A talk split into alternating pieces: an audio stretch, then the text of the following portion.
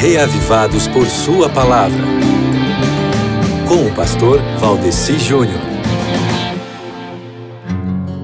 Qual é a sua panelinha? Você entende o que eu estou dizendo, não entende? Qual é o seu grupo de amigos? Onde é que você frequenta? Você acha que isso faz alguma diferença? A igreja também é, a igreja é também um grupo social onde a gente ao frequentar se identifica com as pessoas. Você concorda comigo? Mas olha, meu querido, que todos nós cristãos corremos o risco de nos tornarmos separatistas e exclusivistas de uma denominação para outra. Isso é um pecado. Em todas as igrejas há pessoas que estão sendo sinceras no que creem e no que fazem e estão sendo salvas em Jesus. Em todas as igrejas há pessoas problemáticas que precisam sentir o nosso abraço cristão que com um amor incondicional transmita a graça.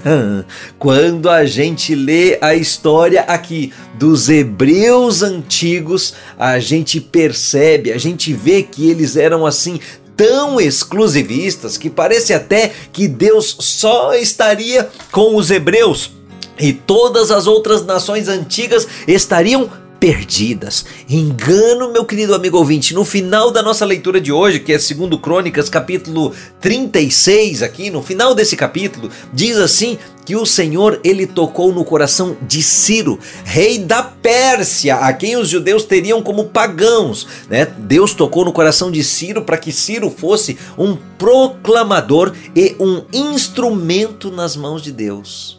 Mas vem cá, a Pérsia não era uma nação pagã?